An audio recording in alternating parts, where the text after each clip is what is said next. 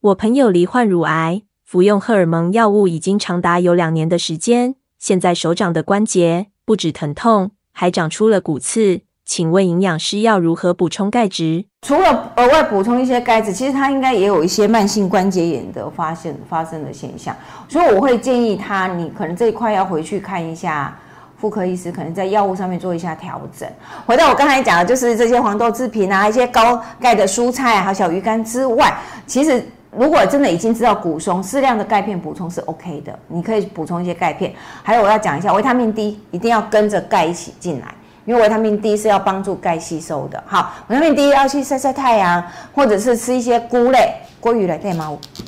鲑鱼来对有维他命 D，食物里面有维他命 D 真的不多，真的不多哈。牛奶有，蛋黄，